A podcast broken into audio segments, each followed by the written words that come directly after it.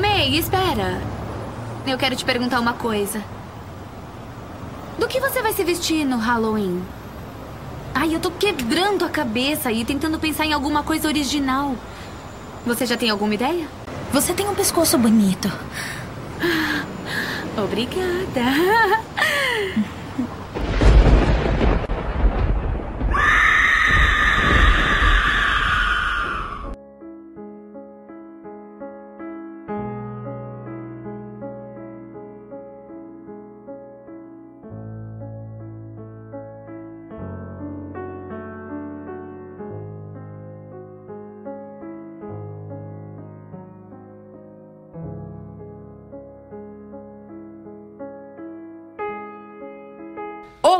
Olá, feliz Halloween e seja muito bem-vindo ao Esqueletos no Armário, seu podcast de horror queer criado por três malucas, obsessivas, carentes mórbidas. Eu sou o Luiz e isso aconteceu comigo no verão de 2018. Aquele carnaval foi tenso, sabe? Aquele carnaval foi foda, cara. Sou Álvaro e também tenho fetiche em certas partes do corpo. Ih, quais, Álvaro? Joga na mesa. Mandei na DM. Ai, que ódio. Ah, e eu sou o João e a gente deveria sair qualquer dia, sabe? Comer um melão, sei lá. eu adoro essa fala, essa fala do filme. Eu acho ela muito absurda, sabe? Tipo, É. flertes lésbicos. A gente devia comer um melão, sabe? Ah, eu fico muito triste que a versão que eu vi é dublada, porque eu sinto que a Ana Ferros devia estar, tipo, deliciando cada palavra que ela fala. ela tá hilária. Ela tá hilária. Ela tá hilária, ela tá hilária. Mas a gente tá aqui no nosso especial de Halloween do Esqueleto no Armário pra falar sobre May, Obsessão Assassina, o filme do Lucky McKee de 2002, que é um clássico do terror queer que você pode ou não ter assistido. Se você não assistiu, você está aqui pela primeira vez. De nada. Esse episódio a gente vai falar um pouquinho sobre a carreira do diretor, que a gente acha muito interessante e muito queer, mas principalmente falar especificamente sobre o May, que é um filme obrigatório na lista de qualquer viadinho mórbido. Então é isso, está iniciado o nosso especial de Halloween. Sabe quando você conhece alguém e acha que gosta dele? Mas aí, quanto mais você fala com ele, você vê partes que não gosta. Sabe, às vezes, você acaba não gostando de parte nenhuma. Mas o moço que eu vi hoje foi diferente. Eu gostei de todas as partes dele. Principalmente as mãos. São lindas. May vai contar essa história dessa personagem título, chamada May, ah, que é essa garota, essa jovem muito solitária, que ela trabalha numa clínica veterinária e ela é vesga, isso é um ponto muito importante dentro da história, ah, porque desde pequena ela sempre foi muito excluída das outras crianças e muito reprimida pela própria mãe dela, que sempre buscava um certo padrão de beleza e de comportamento da filha. Então ela cresceu muito sem estar amparada de certas ferramentas sociais para lidar com pessoas. E ela é muito isolada, ela é muito fechada dentro de si. Ah, e ela tem uma boneca de estimação, pode-se dizer, assim, é uma boneca que ela ganhou quando era pequena e essa boneca é a maior confidente dela de tudo que ela faz e fala na vida dela. Certo momento, ela conhece um rapaz que ele, eu acho que ele é mecânico, né? Ele é mecânico, É, só que mecânico. ele é cineasta, ele Mecânico obcecado com Dario Argento. com baratinho, é, é, é, importante, é importante avisar. Eu amo que o primeiro flerte com ela é falar: ai, desculpa, eu tenho que sair porque eu vou assistir Trauma. Trauma, do Argento Sim. no cinema. É muito específico. específico. Não é tipo Suspiria, o ópera, é trauma, ele vai ver trauma. E como um fã de trauma, eu me senti muito visto. É, mas ela conhece em certo momento esse rapaz e ela fica obcecada não por ele necessariamente, mas também pelas mãos dele. Ah, e ela vai começar ao longo desse filme a tentar se relacionar com esse rapaz, à medida que ela também vai começar a usar lentes para corrigir a condição que ela tem oftalmológica. Ah, só que a partir disso ela vai começar a enfrentar esses desafios quando ela percebe que não é apenas igual às outras pessoas, ela não sabe exatamente lidar com as outras pessoas da mesma maneira. E essa busca dela por essa pessoa que consiga afagar a, a solidão dela vai ser bem mais difícil e mais dolorosa e mais física e mais brutal do que ela imagina. Uh, o May, ele vai ser, essencialmente, meio que essa repaginação, essa reestruturação da história clássica, do mito clássico do Frankenstein.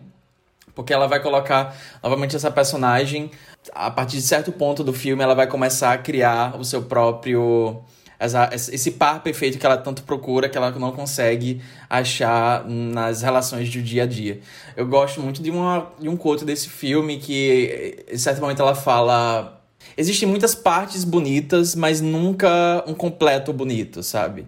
E a partir desse pensamento é que vai virar a chavinha na cabeça dela e ela vai decidir montar o seu próprio, sua própria companhia a partir de pedaços diferentes, né? Uh, e o May ele vai ser essa estreia na direção de um filme desse diretor, o Lucky McKee, que era um diretor, é um diretor até hoje, um diretor uh, do cinema independente de, do terror. Uh, que, vez ou outra, alguns filmes deles, dele consegue furar um pouquinho a bolha. Talvez você tenha ouvido falar de May, talvez você tenha ouvido falar uh, de outros filmes dele que a gente vai comentar aqui, como A Floresta e The Woman. Eu não sei como é que esse filme ficou aqui no Brasil, mas é aquele filme da mulher selvagem, que o cara tranca ela na família, blá, blá, blá etc. E ele é uma figura muito interessante nesse cinema independente de terror, porque ele tá sempre lá. Sabe, esse filme foi lançado em 2002. Desde então ele foi se envolvendo em vários projetos, ele fez outros filmes, ele participou daquela antologia ótima do Masters of Horror, Mestres do Terror, em um dos episódios. Uh, mas ele nunca necessariamente é um, uma figura que despontou, pode-se dizer. É, e como essa desculpa da gente ia fazer esse episódio de May, o Luiz assistiu, ficou obcecado, gente, vamos assistir um filme, vamos gravar o episódio de Halloween sobre May. Eu fui procurar outros trabalhos dele, que eu, eu já conhecia alguns, mas eu não tinha assistido. Uh, e foi muito interessante porque é uma filmografia muito rica em temáticas, principalmente em personagens. Uh, a filmografia dele é muito rica em personagens femininas. Uh, a gente vai discutir mais sobre isso, mas é algo que eu, eu gosto bastante nos filmes dele. E May é meio que essa porta de entrada muito criativa, muito boa. Esse filme é excelente, real, assim. Eu fiquei. Eu já conhecia ele, só tava faltando assistir mesmo. Uh, e eu acho que ele é avassalador, eu acho que ele é uma estreia, assim, muito forte para um diretor. Infelizmente, ele não foi bem sucedido na bilheteria. Foi um filme que ele foi feito de forma independente, foi exibido no Sundance, ele foi comprado os direitos de exibição pela Lionsgate, mas ele não foi necessariamente um sucesso de bilheteria.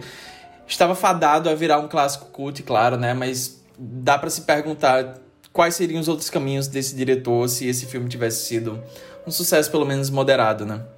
Que o Lucky McKee, ele ele é esse diretor que aqui em May ele vai trabalhar muito sobre essa ideia dessa figura isolada, a solidão. Uh, só que ao mesmo tempo ele vai para caminhos muito gráficos, uh, mas ele tem um senso de humor muito perverso ali e muito doce também. Eu acho que ele consegue dosar muito bem todas essas facetas que May vai englobar e que vai estar presente um pouco no resto da filmografia dele, que é muito difícil de encontrar o um equilíbrio, sabe? O um equilíbrio certo. Eu acho que nesse filme específico, depois ele vai, né, maturando, mas nesse filme específico, para além do roteiro, para além da direção, ele tem, eu acho que, uma, uma arma muito secreta. Quer dizer, não é secreta, mas é um, a carta coringa dele, que é a querida character actress Angela Bettis. Uh, que pra quem pode conhecer ou não. Para mim, eu conheci a Angela Bettis fazendo aquele remake de Carrie que vivia passando na SBT, que é um filme televisivo, e eu sempre adorei aquele filme, eu sempre adorei ela naquele filme. E ela interpreta uma personagem levemente parecida com a Carrie nesse filme, e tem outros papéis dela que são um pouco parecidos, é por isso que ela se encaixa muito nessa ideia do character actress. Uh, mas ela consegue muito fazer essa personagem meio quirky, meio esquisita. Tem um comentário muito bom no Letterboxd que chama de é, Maniac, Maniac Pixie Nightmare Girl. é basicamente isso. Cara, e o pior é que eu, eu fui assistir o May, eu tava esperando uma representação muito específica dessa personagem, porque eu sabia sobre o que era a história e tal, eu tinha visto algumas fotos, e conhecendo a Angela Bettis, eu, eu tava esperando uma representação muito específica desse tipo de personagem, só que ela meio que serve. Eu não sei por, eu não sei se é tipo a moda dos anos 2000 voltando, eu não sei o que é, mas ela meio que serve nesse filme, sabe? Tipo, porque hoje em dia ela seria inspiração, sabe? Tipo, Cara, aquele vestido que ela usa no terceiro ato, sabe? Lacre. Não é a coisa mais mais linda que você Lacre. já viu. Eu tava E obcecado ela por que aquele fez, sabe? e ela costurou. Ah, no House of Psychotic Woman, de Janice, ela fala que as roupas dela refletem muito uma questão vitoriana que tá muito atrelada com os temas do, do filme, né? Tipo, essa coisa ela ficar. Esse, o lance vai ficar costurão, esse corte de costura dela tá muito atrelado com a ideia do Frankenstein, mas tipo, o visual dela. Essa é uma coisa muito atrelada a uma versão dos anos 2000 de uma moda vitoriana, né? E eu fiquei tipo, uau, bafo. É um lacre, é real, um lacre. Adoro ela ficando mais suja, cada frame pessoal, tipo, de boa porque é Halloween, sabe? Sim. Ninguém- Nada pra ver aqui. Eu adoro o jeito que esse filme usa o Halloween não só como não só como estética, porque ele não é um filme tão exploratório da estética de Halloween. Ah, você não vê tantas abóboras assim ao longo do filme. Você não, não é tipo o Trick or Treat do Michael Dougherty, sabe? Que é o filme o, o supremo de Halloween. Nenhum outro filme foi tão Halloween quanto aquele filme. É, mas eu acho que ele é um filme que ele pega muito do clima de Halloween. Aquela coisa que a gente tava falando no episódio passado sobre o Segredo Além do Jardim. Ele tem um clima de outono muito forte nas cores, no jeito que ele vai construindo, no jeito que ele vai introduzindo é, a ideia da história se passar no Halloween. Tá muito dentro da temática também, dessa reinvenção de um clássico de terror. E eu gosto no final quando o filme dá a virada e ele entra no, no o Halloween se torna um artifício narrativo pra história. É muito engraçado, é, é quase perverso, assim, aquela coisa que ela tem sopada de sangue, mas ninguém liga porque é Halloween. Só adicionar pra não perder o, o filme. Uma coisa que eu gosto muito de filmes de terror que se passam no Halloween, por mais que, como o Mei, ela- ele às vezes não aproveite inteiramente a estética do Halloween, é muito.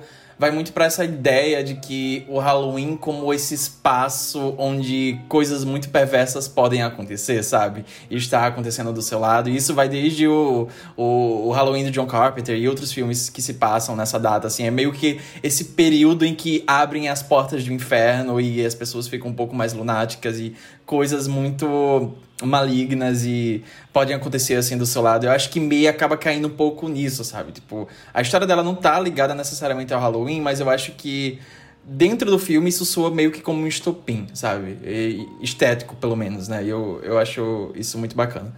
O meio é um filme que eu já tinha ouvido falar. Ele é particularmente que o primeiro contato que tive com ele foi há muito tempo. Muito tempo, tava lançando. Acho que tava nem no ensino médio ainda. Foi um texto do Boca do Inferno, que é um texto bem elogioso do, do filme. Que me deixou interessado, basicamente porque o texto mencionava a questão é, queer, LGBT do filme, né? Que, é que de certo ponto ela tem um, um affair com, com a, uma personagem mulher, né? A personagem de Ana Ferres, então os personagens têm essa coisa bissexual rolando ali. É, mas eu não cheguei a ver na época, acho que é porque como eu não sabia baixar filme nessa época, não tivesse essa DVD, então não vi. Eu lembro que futuramente eu, eu contei, eu esbarrei com algumas pessoas contando sobre ele, só que sempre de forma negativa. Tipo, pessoas no geral não costumam gostar desse filme pra achar ele meio chato ou meio besta a ideia da mulher tá tentando. cri- Uma mulher carente tentando criar um amigo, que besteira, coisa do tipo. Ai, olha. corte, corte, corte de personalidade total, sabe? Acho uma coisa muito heterossexual, sabe? A forma de ver o mundo. Corte, corte, a nota de corte da pessoa. Se a pessoa fala, tipo, ai, que besteira essa mulher tentando criar um amigo, você fica assim. Isso diz muito sobre você, sabe? Mas. É, enfim, e depois tipo, comecei a ter por cinema queer, meu interesse por esse filme voltou. Só que tá na minha longa lista de filmes que eu sei que vou amar, mas deixo pra depois. E agora minha oportunidade de ver finalmente é pra quem tá interessado, tem no Prime Video, mas apenas dublado. E como eu imaginei, eu fiquei obcecado por ele. É, é um filme que, tipo, ele é bem na vibe de um filme que me interessa muito, que é eu gosto muito de terror quando é para mais melancólico da situação, sabe? Tipo, essa ideia de examinar, tipo, essa solidão desses personagens, a solidão desses monstros. E esse filme vai muito pra esse lado ao mesmo tempo que ele abraça uma, uma coisa muito mais sexy do que eu esperava. Tipo, o filme abraça uma certa sensualidade nessa morbidez da personagem, né? Tipo, esse essa obsessão que ela tem com partes do corpo dos outros é literalmente vira um feitiço em certo ponto. É, a forma como isso desenrolar disso é algo que é muito mórbido, só que o filme ao mesmo tempo mostra isso pelo olhar da personagem, que é uma coisa tipo, muito marcada por um desejo, tanto sexual quanto desejo de aceitação também. É, e é um filme que é extremamente bem feito, sabe? Tipo, é, todas as reviews que eu via, mesmo as elogiosas, passavam um pouco a sensação de ser uma coisa meio. é, Uma coisa não dilapidada, digamos assim, sabe? Uma coisa, tipo, meio. meio bruta ainda. E eu achei esse filme tão, tipo, polido, sabe? Tipo, tem uma. Uhum. Talvez a cena das crianças seja um pouquinho tosquinha na, na edição, sabe? Tipo. Eu não acho. acho- eu acho que é mas- muito. Eu acho que ela combina. Ela, ela tem uma coisa cena. meio, meio surreal que eu acho que combina, sabe? Tipo, acho que mesmo as coisas que eu acho que o filme podem soar um pouco truncadas, combina com essa coisa muito impressionista e surreal que o filme tá imprimindo, sabe? Principalmente o final, sabe? Aquele final todo. É... E esse filme, tipo, como eu falei, é- eu gosto como ele basta muito essa questão do, do personagem, essa personagem queer ser muito marcada por uma solidão e por um desejo muito grande, pra estar nessa coisa muito. A situação que pessoas LGBT vão se identificar de ter esse desejo muito grande por se encaixar e você não conseguir se encaixar de nenhuma forma. É, e isso, ao mesmo tempo que em algum ponto vira uma rota de autodestruição, digamos, da personagem, é, também existe um momento no qual ela, de alguma forma, consegue ver nisso uma forma de abraçar essa estranheza dela, digamos assim, e de uma forma se transformar, tipo, em algo novo, né? Eu acho que é um filme que ele entra muito em contato com a sensibilidade queer, porque ela lida com desejos e ansiedades muito comuns a isso. E o filme todo é muito bonito, no geral. Angela Beth tá, tipo, a esquisitinha do cinema indie, é uma diva, sabe? Ela foi a nossa Mia Goth, sabe? Ela foi a nossa Mia Goth dos É. anos 2000. Eu queria muito um comeback dela, tipo, ela fez aqui recentemente aquele Turno de 12 Horas, 12 Hour Shift, que é um filme bacaninha, não tenho grandes, não tenho grandes opiniões sobre ele, é um filme bacana, ela tá boa lá. Ela tá menos esquisitinha, mais pau no cu nesse filme, eu queria que isso fosse algum comeback dela. É, se a gente a questão do personagem que o João falou, da, da questão dela ser vesga, tem uma coisa muito interessante que o filme essa questão do olho dela é uma coisa muito frequente no filme, né? Tipo, o filme foca muito nisso no, na infância dela, ela botando aquela lente pra tentar, tipo, ajustar a, a visão. Às vezes como sendo essa coisa meio ela tentando se adequar a uma norma, né? Tipo, a- que a mãe tá impondo a ela e tudo mais. É, e temos o final, né? Que rola envolvendo esse olho também, tipo, que é meio que esse sacrifício final. Acho que a gente pode ver como sendo uma certa negação dela, da, da tentativa de se encaixar. Eu, a certo nível, eu vejo dessa forma, pelo menos. E, como eu falei, a Kirla Janice, ela comenta um pouco sobre isso no livro dela, o House of Psychotic Woman. Porque sim, tô estando nesse livro de novo, não é culpa minha, aceitem tudo. É, que ela vai falar sobre como... É, ai, aqui. Ela fala assim, é... Na literatura, nas artes visuais e no cinema, um olho ser diferente dos outros costuma significar uma visão alterada da, da percepção, uma habilidade de ver coisas diferentes como as, as outras pessoas a veem. Em algumas histórias, isso pode ser uma indicação de um novo sentido ou de uma habilidade psíquica. Em outras, isso pode significar um, um isolamento. O personagem tem uma. A inabilidade do personagem de mostrar para os outros ou de compartilhar o ponto de vista dele. E, tipo, isso é exatamente tipo, a questão da May, né? Tipo, é tanto uma forma de ver o mundo que os outros conseguem encaixar, tipo, o primeiro namoradinho dela, que é o Adam, é esse cara que é super tipo, ah, eu gosto de coisa estranha, sou esquisitinho, eu adoro. E quando ela efetivamente é esquisita, ele fica aterrorizado e sai correndo, sabe? Ele não tanca. É, tipo, a personagem fica muito marcada por essa inabilidade de se comunicar com os outros e, tipo, de os outros conseguirem compreender ela, sabe? Eu- tanto que, tipo, a própria cena das crianças, né? Tipo, tem um ponto que ela vira. Ela não chega bem a ser uma professora, mas, tipo, ela começa a fazer. Ela começa a aparecer numa, numa creche. Ela faz trabalho cegas. voluntário. É, trabalho voluntário. Ela começa a fazer trabalho voluntário numa creche de crianças cegas, né? Tipo, que só mostrar elas como sendo meio que um símbolo dessas pessoas meio outsider. E nem lá ela consegue se encaixar de certa forma, né? Tipo, até ali ela é, acaba sendo ferida no sentido literal da palavra, né? E, enfim, eu acho que é um filme que ele é muito rico, é um filme que é, tipo, extremamente queer. Eu tô vendo que tá um certo ressurgimento em relação a ele, acho que lá fora essa é um- uma edição especial, um Blu-ray recente. É, eu tava vendo o diretor comentando sobre isso no, no Twitter, e, tipo, eu fico muito feliz sabendo o ressurgimento desse filme, porque é um filme que é, vale muito a pena é, ter contato com ele. É nesse livro também, tipo, a autora ela fala que nos anos 90 teve um ressurgimento de uma. te- Teve uma, o surgimento de uma cena indie norte-americana que era muito. muito extasiante, digamos assim. Tipo, ela, fala- ela compara como sendo o surgimento cena indie dos anos 70. Ela faz tanto sentido no mainstream, né? Que foi a época, sabe, que Soderbergh surgiu, por exemplo, quanto no, no esquema do cinema de terror.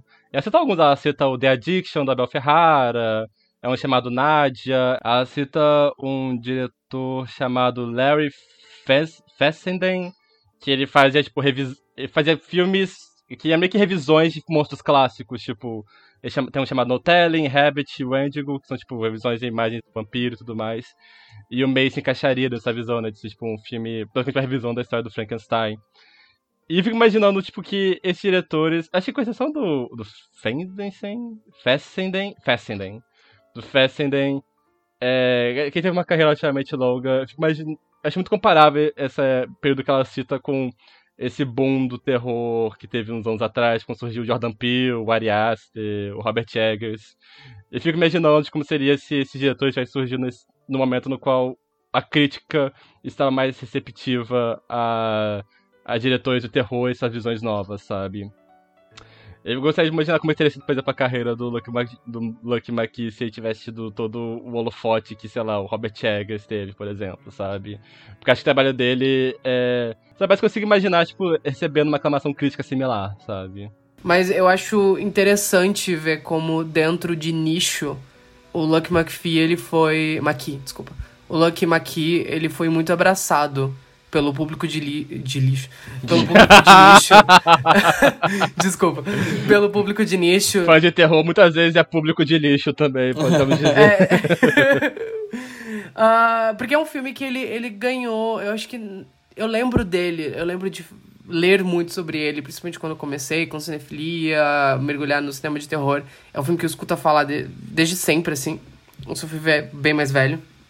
Mas é, é, mas é interessante ver como nessa nesse período, mesmo pós-May, durante um, um, curto período de tempo, o Lucky McNee, ele foi... McKee, ele foi o Lucky é McKee... É um nome muito pegadinho. É difícil, esse, né? é difícil esse nome.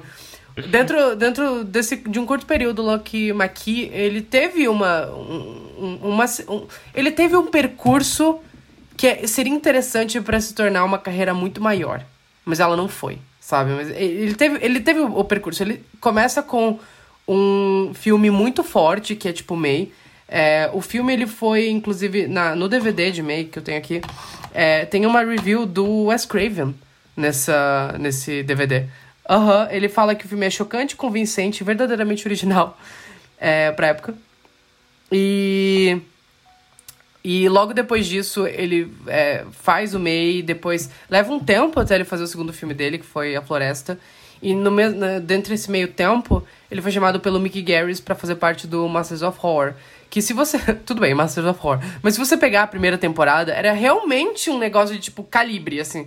Quando você vai pegar a lista de diretores que participam da primeira temporada do Masters of Horror, você tem lá John Carpenter, Toby Hooper, é, o próprio Mick Garris fazendo o episódio. Don Coscarelli. O Argento, eu acho. O Argento tava também. Inclusive o Toby Hooper foi a, foi a conexão. Dante. Porque o Toby Hooper era muito amigo do Lucky McKee. E ele apreciava muito o, o trabalho do Lucky McKee. Foi ele que puxou para as reuniõezinhas que viriam a se tornar os jantares, né? Porque o Masters of Horror saiu desses jantares entre esses colegas cineastas de terror e tal. E ele disse que foi. Eu li uma entrevista sobre isso. Ele falou que ele era um. Ele, da seleção da primeira temporada, ele era o diretor mais novo, mais jovem.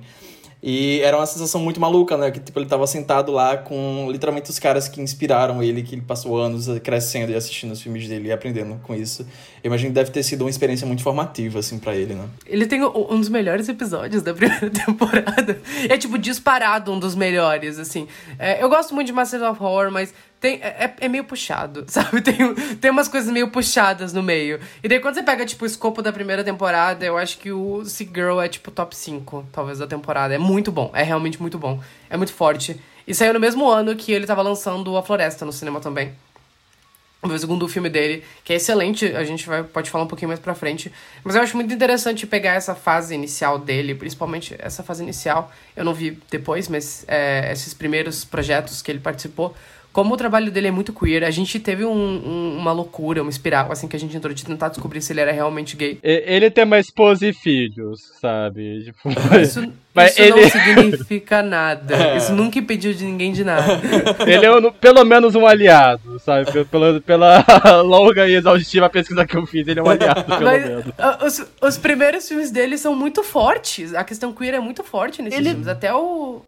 Tem, tipo no mínimo, um fascínio muito grande pela ideia, tipo, de pessoas queer serem ligadas a uma ideia de isolamento, de solidão e também de um desejo que nem sempre é compreendido, sabe? Tipo, ele tem uma simpatia muito grande por isso. Você não viu Sick Girl, né, Álvaro? Não. Cara, tem um, tem um momento no Sick Girl que é a personagem lésbica surtando com a vizinha homofóbica, porque a vizinha é homofóbica, mas ao mesmo tempo é porque ela tá é, parasitada por um, um inseto monstruoso do Brasil. É, é literalmente essa trama. E daí ela começa a surtar, e daí ela fica, tipo, dando de dedo na cara da vizinha homofóbica. Divo. E isso. E isso, historicamente, um período muito curioso. Foi tipo, sei lá, 2005, não foi isso? 2005, 2005. Era tipo a época do Bush ainda, não tinha tido o, a agressão do casamento LG, do casamento homoafetivo e tudo mais. Tipo, era um período é bem marcado por conservadorismo. Então, tipo assim, Sim. you go, girl, sabe? O próprio May é muito forte nesse sentido, a representação da sexualidade dos personagens, que é algo muito chave dentro da dinâmica que eles vão performar dentro da história, né? Porque a May, ela, ela é essa personagem queer, que ela vai ter esse despertar sexual não apenas ah, com esse rapaz, mas também com a colega de trabalho dela, que é Anna Ferris, né? Então, em nenhum momento naquela época vai ter essa discussão sobre qual rótulo é a May. A May, ela vai estar tendo essa descoberta que é muito simples, é muito, obviamente é, é, é, é conturbada por causa dos, né, os motivos, mas, tipo, no geral, as relações é muito simples, não tem essa trama de, tipo, ai, ser uma história de, de um personagem Não queer. coming out ou coisa do É, tipo, sabe? Tipo, É, Ela não, pre- ela não tem problema, tipo, ai, vou, de assumir ou coisa do tipo. É, tipo, ah, ela gostou dela e pronto, sabe? Porque eu acho bem, tipo. é, é, bem, é muito poupa um natural. drama, sabe? É muito orgânico, sabe? Pra aquela época, eu acho muito interessante esse, esse tipo de representação. Até mesmo a personagem da, da Ferris, por mais que ela possa talvez cair um pouco naquela ideia de tipo, ah, é a personagem ah, lésbica predadora, ou é, que é muito. Ai, como é que se fala?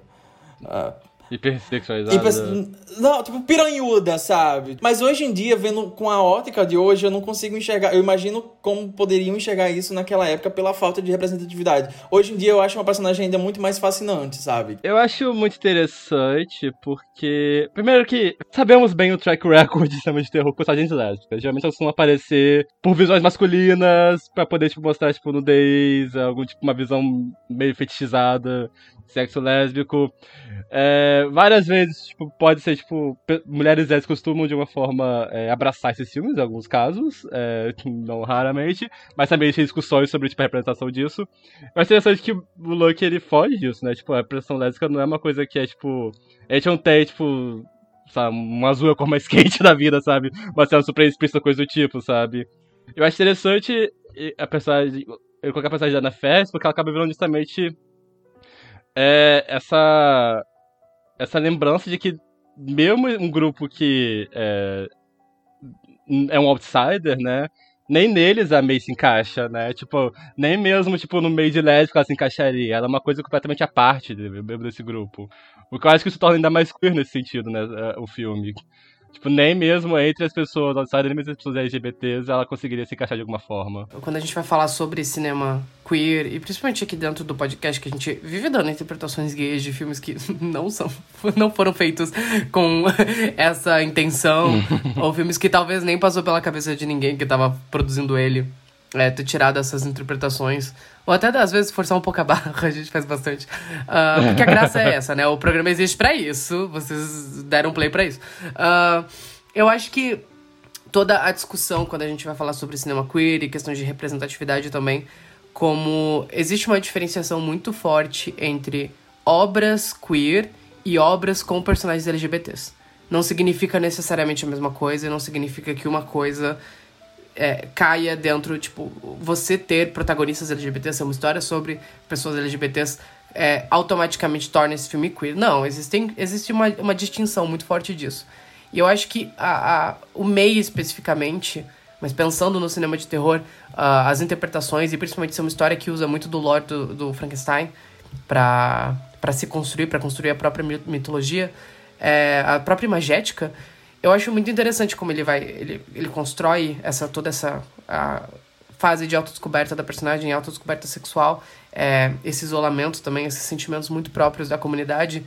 Uh, e ele vai usar essa história especificamente porque Frankenstein é uma história muito queer. Tem um passado muito queer.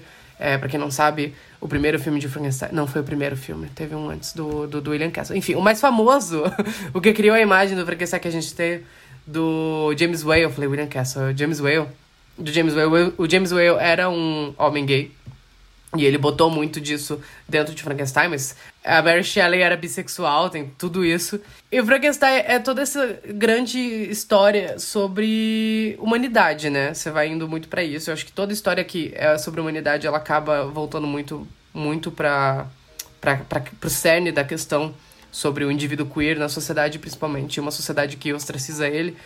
E, e eu acho interessante como o cinema de terror ele meio que oferece essa gama de oportunidades para você empatizar com o monstro e você entender o monstro uh, enquanto você vilaniza o, o, ser humano, digamos assim, a pessoa normal, entre muitas aspas.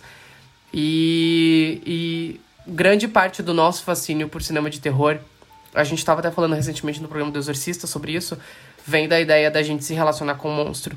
E eu gosto como esse filme especificamente, ele não é o, monstro em si, ele é formado pelas pessoas normais, entre aspas, pelas pessoas que se encaixam, as pessoas que fazem parte dessa sociedade, é, essas pessoas com partes bonitas, digamos assim. E no fim das contas, ele acaba sendo um filme sobre a May construindo alguém para enxergar ela. Eu acho aquele final muito forte, aquele final muito bonito, enquanto ela tá abraçando a própria monstruosidade, sabe? Tipo, tem essa coisa de todo mundo olha para ela torto, todo mundo olha para ela estranha ao longo do filme, ela só quer ser enxergada de verdade.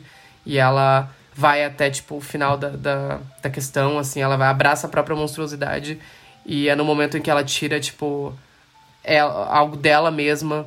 Eu acho muito bonito, assim, que ela tira o olho dela para dar pro monstro. E é muito triste, eu tava até algo que eu, até o Álvaro tava falando, que você gosta quando filmes de terror te dão medo, mas você prefere quando eles te deixam triste é muito triste, é um final muito pesado, é um final muito bonito, é muito bonito, é muito agridoce. É, é um filme sobre, muito sobre toque, né? Tipo, ela anseia muito ser tocada por outras pessoas, né? Tipo, esse final meio que dá essa ela, né? É, e é, é, é, é muito interessante como ele vai mesclando todos esses tons diferentes. É um filme que tem um senso de humor muito perverso, sabe? Ele tem uma coisa meio quirky nele. Sim as piadas do veterinário, sabe? Tipo, o meu cachorro tava correndo e a perna dele caiu, sabe? Ele botou pra casa três pernas. Nossa, aquela, aquela história que ela conta da barriga do cachorro abrindo porque ela costurou errado, que ela costurou com sutura de gato. Sim. Aquilo é horrível, aquilo é horrível. horrível. Uh, mas é, é, é, muito, é muito interessante, assim, porque ele vai meio que construindo, ele vai transitando entre esses tons ele meio que termina nessa catarse, que não é necessariamente uma catarse, mas é uma catarse. É muito honesto, tudo soa muito autêntico, tudo soa muito honesto e muito relacionável. Fiquei bem impressionada a primeira vez que eu vi esse filme, assim, ele tipo, me marcou muito. Uh, mas por causa disso, assim, porque ele vai construindo dentro de, de coisas que a gente já conhece, até sobre o gênero, sobre a história de base, uh, ah, para construir, fazer esse estudo de personagem. Não, não, não é nada mais nada menos que um grande estudo de personagem e eu acho um puto exercício interessante, assim, de, de estética, de estilo, de direção, até de escrita. E Angela Bettis, ela tá absurda. Ela tá absurda nesse filme. É um negócio, assim, que você encontra pouco, sabe, o que ela faz e, e, a quantidade, a carga humana que ela traz para essa história que é tão histérica e estilizada, assim. O terceiro ato do filme é, é, é, completamente histriônico e ela, ela é o ponto gravitacional que traz tudo pra um, pra um para uma coisa muito humana. Ela não deixa. Eu acho que Angela Betts não deixa aquele terceiro ato soar é, disforme, digamos assim. Porque ela, ela consegue trazer o público para próximo dela. Ela tem um carinho muito gancho a personagem, sabe? Isso é muito fácil fazer uma coisa caricata com, com um personagem dessa, sabe? Uma coisa meio tipo. Tirando sarro da, da solidão dela, ou do, dos tiques dela. E a Angela Betts não, ela vai ter muita empatia pra essa personagem, sabe? Eu acho que uma das principais diferenças nessa performance, na direção, no roteiro, é que isso muito facilmente pod poderia cair por uma caricatura de pessoas neurodivergentes. Que é algo que eu tava até assistindo o filme e eu fiquei pensando, isso me soa como se a May fosse autista. Em vários momentos soa, assim, sabe? E a gente sabe como, tipo, o terror, ele faz uso de muitas coisas que, tipo, deixam as pessoas desconfortáveis e vai puxar uma série de coisas que socialmente não seria legal. Não, não é um deboche proposital, mas se você vai trazer coisas que deixam as pessoas desconfortáveis, é muito fácil você cair um pouco para essas caricaturas. Que é algo que é muito, é, é muito natural do gênero E é algo que é interessante quando você quebra um pouco esse ciclo, né? E, e eu acho que o filme não cai lá. Ele, eu acho que ele arranha, ele no começo dele eu fiquei um pouco preocupado. A, a primeira vez que eu vi, que fiquei pensando, tá, pra isso cair pra uma caricatura de mau gosto de pessoas neurodivergentes é dois Tia, toques, mas não. eu acho que eu... não, não, não. a, gente, a gente não fala sobre music aqui. Mas eu acho que a diferença. de- agora vamos lá. A diferença desse filme pro music é que esse filme enxerga meio como uma pessoa.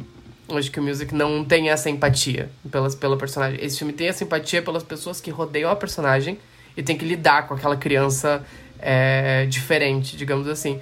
E esse filme não, esse filme te bota na pele da pessoa diferente, te pede pra empatizar com ela e te mostra por que ela é especial e te dá uma agonia absurda por, por, pelas outras pessoas não entenderem ela. Eu acho que esse é o maior trunfo do filme.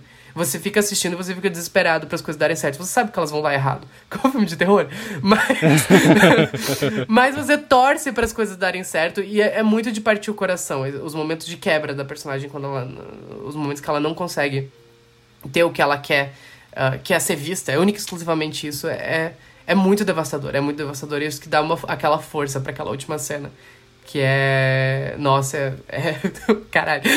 Aquilo me assombrou a semana inteira depois que eu assisti Eu gosto muito do visual do, do, do monstro da Amy no final, sabe? Tipo, Porque eu imaginei que ela só ia pegar pedaços das pessoas, só que é uma coisa.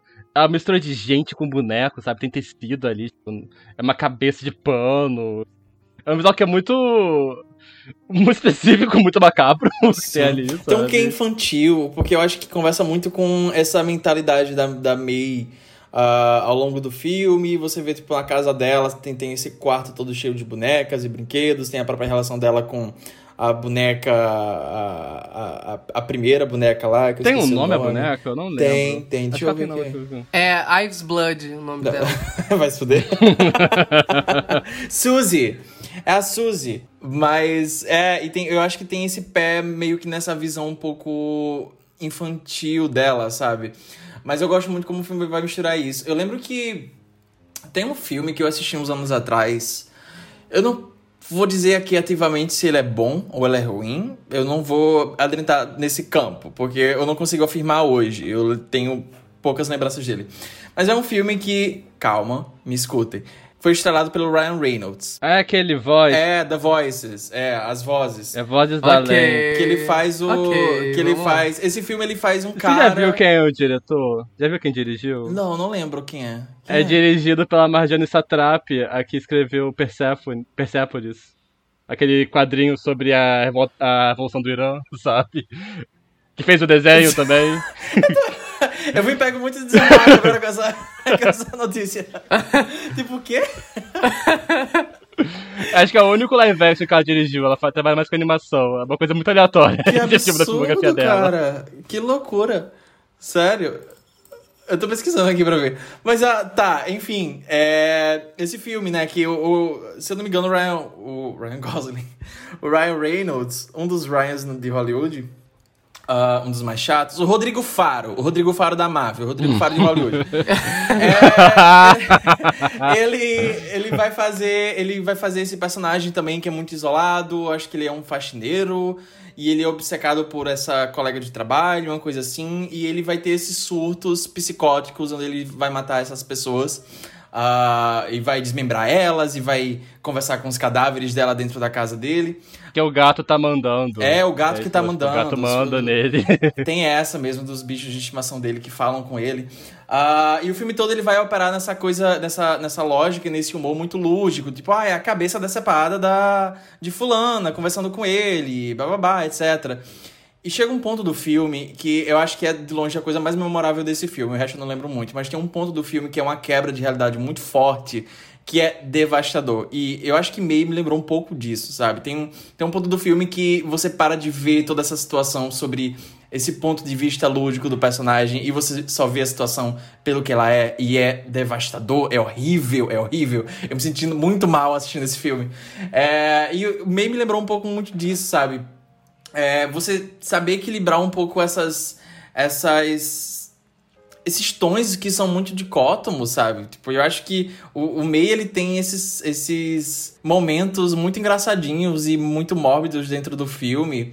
ao mesmo tempo que ele tem um humor à parte, assim, sabe? É um humor bem cinema indie, sabe? É, tipo, é. um humor bem, É. sei lá, é, Frances Ha, um crack, sabe? Tipo, uma coisa... É, é bem Richard, Richard Linklater, sabe? Se o Richard Linklater tivesse feito um filme de Frankenstein nos anos 90, seria, tipo, um pouco dessa vibe. É, tem uma, tem uma running gag que é tipo, que a Ana Ferres não entende o que o veterinário fala, então ela sempre é um aterrado, sabe? Umas É. coisas assim. Cara, sabe uma, uma piada? É horrível. É muito escrachada, é muito idiota, mas é porque. Quando eu tava assistindo esse filme, eu tava percebendo que a Hannah Ferris, ela flerta com a May e ela parece muito. Ela flerta do mesmo jeito que a Jennifer Lawrence flerta com o Twink lá de Que Horas Se Pegam. E daí tem, sim, e daí tem uma sim. cena que ela chega lá, Do you like pussy? Sabe?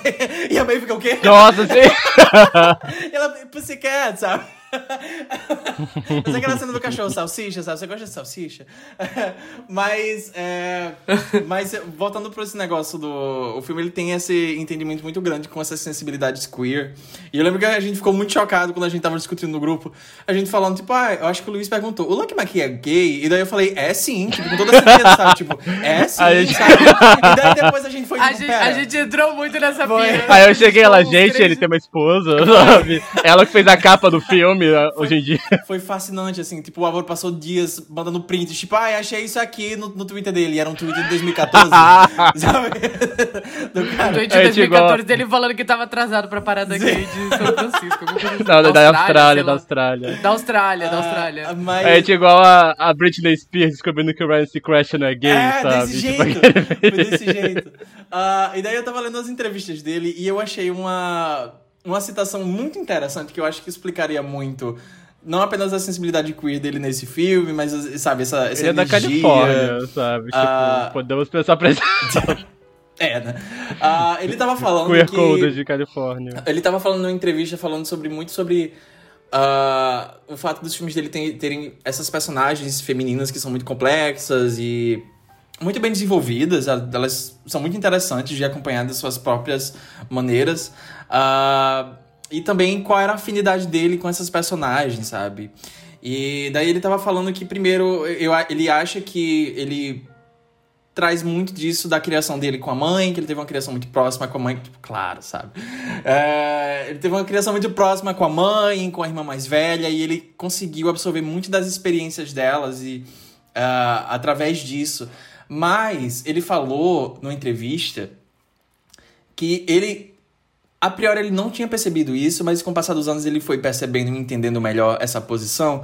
Ele disse que ele meio que se escondeu atrás da May para falar sobre as próprias inseguranças e sentimentos dele. E eu acho que isso adiciona uma camada queer muito interessante nesse filme. Ele postou no, no Twitter uma vez tipo, uma foto dele quando era criança, mostrando que ele também tipo, era estrábico, igual a personagem. Sim, sim. Ele é um fofo no Twitter, um recomendo seguirem ele lá. Eu acho que isso adiciona uma camada muito interessante, sabe? A todo esse filme. É um, um homem escrevendo suas próprias inseguranças, seus próprios sentimentos através de uma personagem que é mulher. Eu acho que isso codifica automaticamente muita coisa. É, e a partir desse sentimento, eu acho que a partir desse- dessa ótica você consegue entender também outros filmes dele. É, mas é, eu acho que esse filme ele tem um uma visão muito doce, é, muito agridoce, claro, mas eu acho que predomina o doce ah, em relação à personagem da May. O final é muito devastador, mas é literalmente um momento de afago a essa personagem. E eu acho muito doce é, nesse sentido, né? Ah, tem outra coisa que eu ia falar. Sim, e daí ele vai pegar. Ele vai pegar muito dessa coisa desse mito do Frankenstein, que é uma história inerentemente muito queer. É, e eu acho que ele. a- aquele final é meio que um lacinho, sabe? Um lacinho queer em cima desse filme. Porque a May ela vai construir a, a boneca da Amy. Ela vai pegar. Uma boneca muito andrógena. Andrógena. Tem, tipo, É, ela sexo definido. Ela sabe? pega, ela pega pedaços de homens e de mulheres e esses, esses pedaços E bonitos. pano. Sabe? E pano, sabe? Ela vai construir esse novo ser, ela vai dar essa vida, ela vai dar vida a esse ser que é completamente diferente dos outros e é uma vida que é dada sob circunstâncias não naturais e isso vai conversar muito sobre ah, toda a discussão queer que tem por trás de Frankenstein, o doutor criando vida ah, através de métodos não ortodoxos e enfim, é, eu acho que nos últimos anos, nos últimos anos não, no último século, assim, tem várias releituras de Frankenstein, muitas releituras queer, muitas interessantes, outras muito chatas, mas tipo, tem uma riqueza muito grande de, de obras que vão beber dessa fonte. É, e eu acho que Meia, de longe, é uma das mais interessantes e mais. E que. Eu acho que ele, é um filme que não envelheceu mal, sabe? Tipo, é um, envelheceu muito bem. Acho que ele parece deve ser melhor hoje do que na época que ele saiu. Com certeza, sabe? sabe? É, a, a gente tava falando sobre, tipo, é um filme que ele, hoje em dia, parece muito polido, eu concordo muito com isso, ele parece muito polido, ao mesmo tempo que ele parece muito experimental. Eu gosto muito da montagem do filme. Ela, ela tem um, uns bicos assim experimentais assim ao longo do filme, assim. A cena das crianças rolando no caco de vidro, sabe? Que porra é aquela? Sim, eu adoro essa cena, eu adoro essa é cena. Fantástico, é fantástico, Ela desmembrando a boneca, ela esfregando o caco de vidro sim. no olho dela, sabe? Eu gosto muito daquela aquela cena do, do James Duval, porque sim, esse filme, pra ficar mais queer, tem o James Duval nesse É, filme. tem o James Duval, esquecemos de falar disso. e ele tem uma tatuagem de Frankenstein no braço, sabe? Tipo, é e o pior penteado muitas, da história do cinema, Muitas sabe? camadas, Dia sabe? do cabelo maluco na creche, sabe? Mas a cena, a cena de morte dele tem um, tem um detalhe muito interessante que ele vai repetir em alguns momentos do filme, que é tipo, o jeito que é montada é fora de ordem, sabe? Tipo, você. Eu gosto. Tipo, ele tem só três diálogos no filme, um deles Sim. é. Você tem gelo para os meus mamilos, está quente. Ele, é, ele sai esfregando os mamilos até a geladeira. É um humor muito, é muito estranho, sabe? É, muito, é um humor muito estranho nesse filme. Eu acho que se encaixa com uma luva. É uma coisa muito uma coisa que eu achei muito escrotinha que eu ri. O fato que o namoradinho dela, ele tá vestido igual o César quando ele é esfaqueado. Ah, piadas... Quando esfaqueia ele, ele tá vestido igual o César, sabe? Tipo... Eu perdi essa piada. eu também. Júlio César. Piadas, piadas muito específicas, sabe? Muitas camadas. O imperador romano foi esfaqueado 30 vezes, sabe? É, mas puxando para além de May, eu queria comentar um pouco sobre os outros filmes da filmografia dele. Por mais que esse filme, esse episódio seja majoritariamente sobre May, eu acho que é uma conversa interessante, eu acho que são recomendações interessantes. E eu acho que vai ajudar a apreciar não apenas May, mas o resto da filmografia desse diretor, que merece um pouquinho mais de atenção e um pouquinho mais de carinho. Uh, e o filme seguinte que ele foi fazer na carreira dele, na filmografia dele, foi o A Floresta, o The Woods que é um filme que era para ter saído bem antes de quando ele foi realmente lançado. Ele ficou, acho que uns dois, um ano, quase dois anos engavetado, assim, ninguém sabia para onde tinha ido esse filme, quando é que ele seria lançado, e aí ele acabou sendo lançado direto em DVD, teve um lançamento muito limitado nos cinemas dos Estados Unidos. Uh, e curiosamente foi o primeiro filme do Lucky McQueen que. Lucky McQueen. Cada vez que a gente fala o nome dele, a gente fala numa pronúncia diferente, sabe? Igual quando ah. a gente fala, tava falando sobre a Andrea Rosenbolt. Rosenbolt, sabe? É. Rosen... Rosenbolt. Rosenberg. Rosebud, sei lá, sabe? A Andrea Witherspoon, sabe? Mas, é... Ai, cara, é muito estúpido aquele episódio, sério.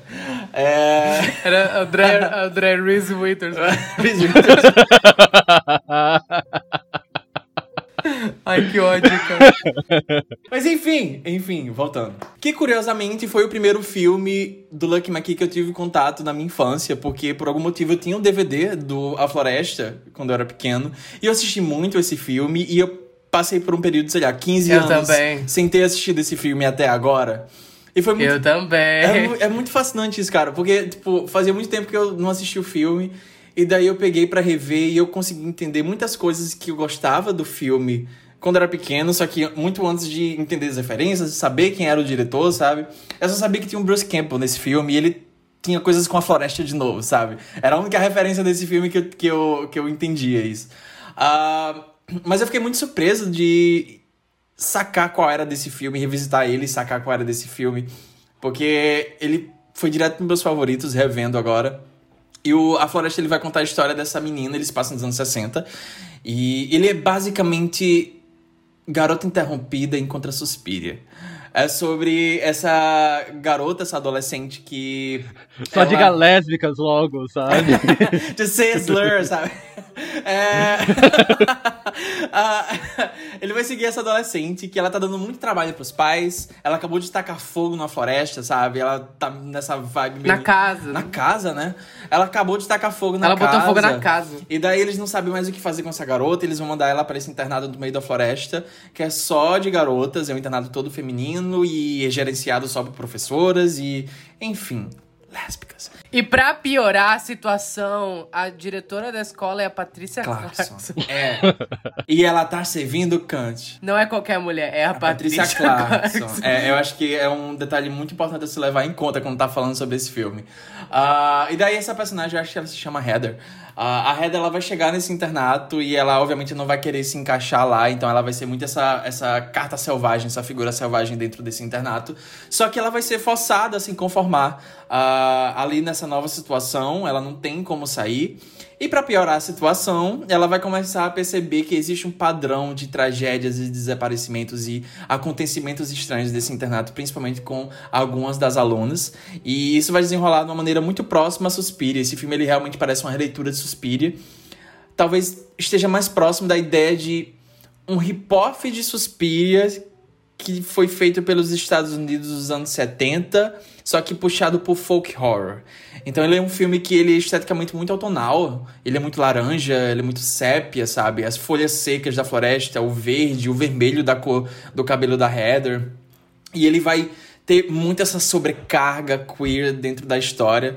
E a história vai ser muito sobre essa personagem, ela tendo, sendo forçada a seguir a a conformidade, se encaixar nessa, nesse modelo. Isso vai começar muito sobre essas ansiedades femininas da época dos anos 60, esse, esse tipo de ideal de mulher, como ela deve se comportar, como ela deve ser. Uh, só que eu acho que isso vai entrar também em, em colisão também com esses sentimentos e essas uh, sensibilidades queer dentro da história. Então, para além de tudo isso, é um internato só de meninas. Ela vai criar um bonde, um laço com a colega de quarto dela. Tem umas cenas muito bonitas entre elas. A Heather Matarazzo. A Ma- É, é tipo a Heather Matarazzo, sabe? Eles tentaram elencar a Heather Matarazzo nesse filme e não conseguiram pegar o outra, sabe? Não deu. A personagem parece muito codificada como a Heather Matarazzo. Ela é a Heather Matarazzo Coulter. 100%.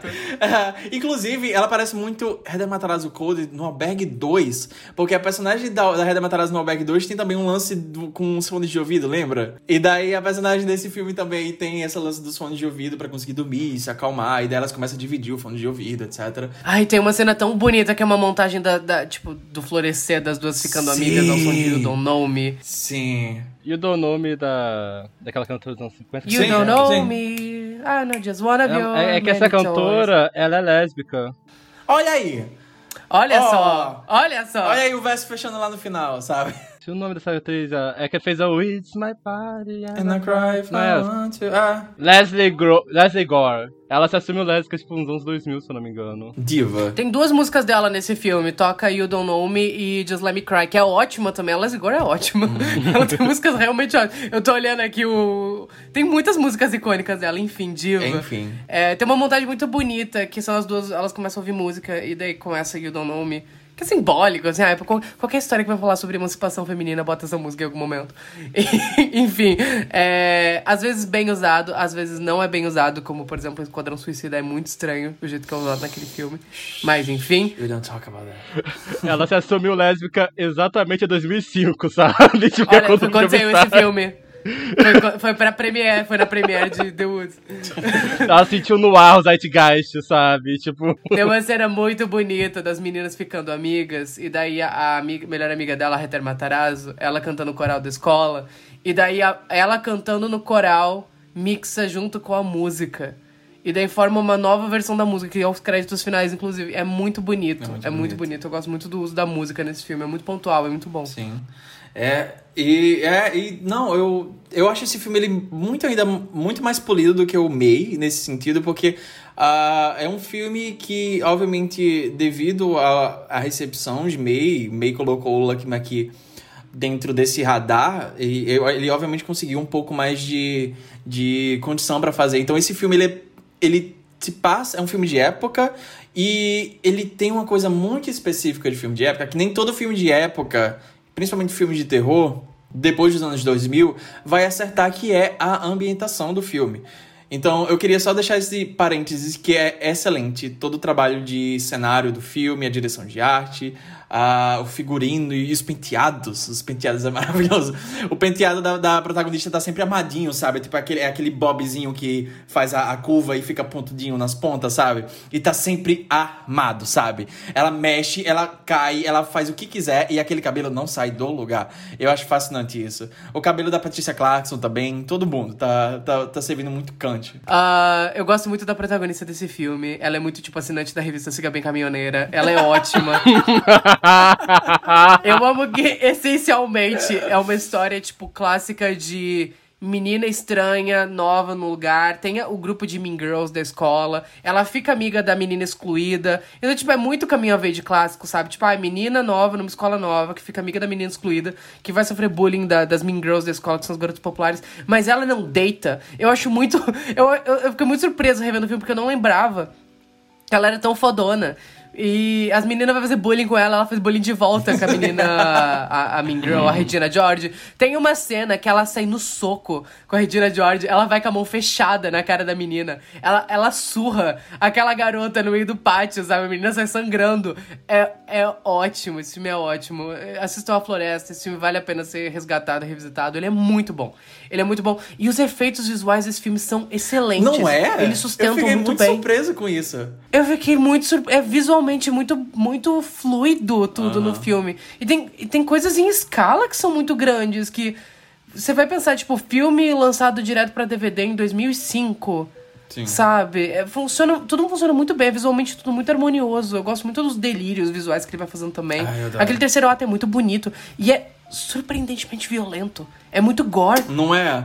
Só que tem, tem um lance Menina. estético do filme, né? Que, tipo, à medida que o filme ele vai avançando pro, pro clímax, ele vai ficando cada vez mais laranja. E daí todo o terceiro ato é meio que esse massacre super violento, é sangue jorrando, só que ele tá com filtro lá. Eu, eu fiz essa piada com o Luiz, mas é, é, é real. Tipo, o terceiro ato desse filme é muito parecido com o terceiro ato do remake de Suspiria. Isso não é brincadeira. Aparece um filtro na tela enquanto tá acontecendo coisas, sabe, tipo, muito sanguinolentas na tela. Só que é feito bem, sabe? É feito de uma forma boa, é bem executado. E daí o filme todo vira laranja e o sangue vira laranja, e daí, tipo, tem bruxas sendo desmembradas e é muito bom, é muito bonito. É, e tem muito desse filme, eu, eu gosto muito dessa protagonista também. Ela tem muito. Ela encapsula muito essa ideia do rancor queer, sabe? Tipo, ninguém sabe muito bem como lidar com essa, essa, esse indivíduo queer que tá tentando rejeitar a conformidade. E é, é, é muito bom, é muito bom esse filme, é muito único. Eu não consigo. Por mais que tenha essas referências muito claras, tipo, ah, Suspire, etc. Ele é muito único. Eu, eu, eu não consigo imaginar esse filme. Eu consigo imaginar esse filme sendo feito hoje, mas não desse jeito, sabe? Eu acho que o Lucky McKee, ele tem muita bagagem na filmografia dele para fazer essas coisas que são referenciais de certa forma, mas que também são muito originais da filmografia dele. Gosta de gatinhas? Quê? Gatas? Você gosta de gatinhas? Nossa, você é bem safadinha, não é? Você gosta da Lupe? Minha síndica é uma bruxa. Eu tenho que me livrar dela. Da síndica? Não, boba, da gata. Bom, pessoal, e esse foi o nosso episódio especial de Halloween. A gente falou um pouquinho sobre Make, que é um filme temático, e da carreira do Lucky McKee, que a gente acha que vale muito a pena visitar. Mas enfim, é, esse é o momento pra você ver filmes de terror. Então, filmes que você estiver assistindo, que você assistiu por causa da gente durante esse, esse período, né? Que é o ano inteiro, na verdade, isso é um podcast de terror. Mas sempre marca a gente, fala pra gente que você tá assistindo o filme, o que você achou do filme, que a gente sempre tenta responder todo mundo, na medida do possível. É, e a gente fica bem feliz. Então, esse foi o nosso mês especial de Halloween. Eu espero que vocês tenham gostado. A gente. É, Esqueletos no Armário, você encontra a gente em qualquer rede social, arroba Esqueletos Gays. É, se, você, se você quiser conferir o nosso site com textos exclusivos, mais material, é esqueletosnoarmário.com, o armário sem acento. E se você gostar do nosso trabalho e quiser ouvir as coisas sempre com antecedência, na medida do possível, você pode conferir o nosso apoia também, que é apoia.se barra. Se você quiser me encontrar, você me acha no Instagram com arroba machadoLE. É, sou o Álvaro, se você quiser me encontrar no Twitter e no Buscai, arroba Gueirácula. É. No Twitter, Gueracula98, Blue Sky, arroba Gueracula. Tem um perfil no Instagram pra comentar de terror, que é Gueracula Underline. E outro pra postar imagens de locais gays em filmes, que é Bar Gay Todo Seu. Eu sou o João, se vocês quiserem me achar no Twitter, arroba JON3TO. No Instagram, arroba... Não, eu tô sem Instagram. Tinha esquecido disso. Eu tô sem Instagram. Garoto, recupera essa conta logo antes que ela não volte. Ah, tem essa, né? Do, do- Tá, eu vou dar uma olhada nisso. Tem, você tem um tempo pra. Eu vou reativar e depois eu vou desativar de novo.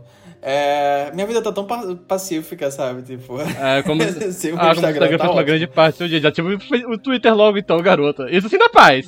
Isso dá paz. Eu trabalho com Isso Twitter. dá paz na cara. vida. É, mas eu tenho um perfil profissional, eu sou designer, faço posts de filmes. Se vocês quiserem dar engajada, conhecer um pouco o meu trabalho, é arroba nrib, underline design, tanto no Instagram quanto no Twitter. E é isso, feliz Halloween! Yay! Yay! O que é que. Ó, a gente vai botar na caixa de pergunta aqui do Spotify. O que é que vocês vão se vestir pro Halloween? Responda.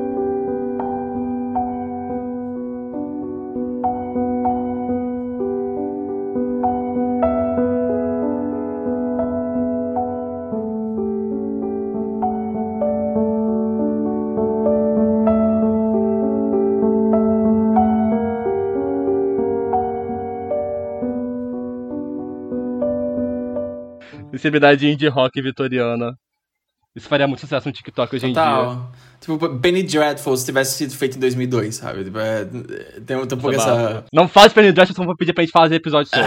não fala de Não, Ah, eu só assisti eu não quero ter que série. falar sobre a Eva Green. Eu gosto, eu gosto. Eu não quero Ah, ir eu Eu lá. gostei falo sobre o episódio que tem a Perry Lupone, que é um lago.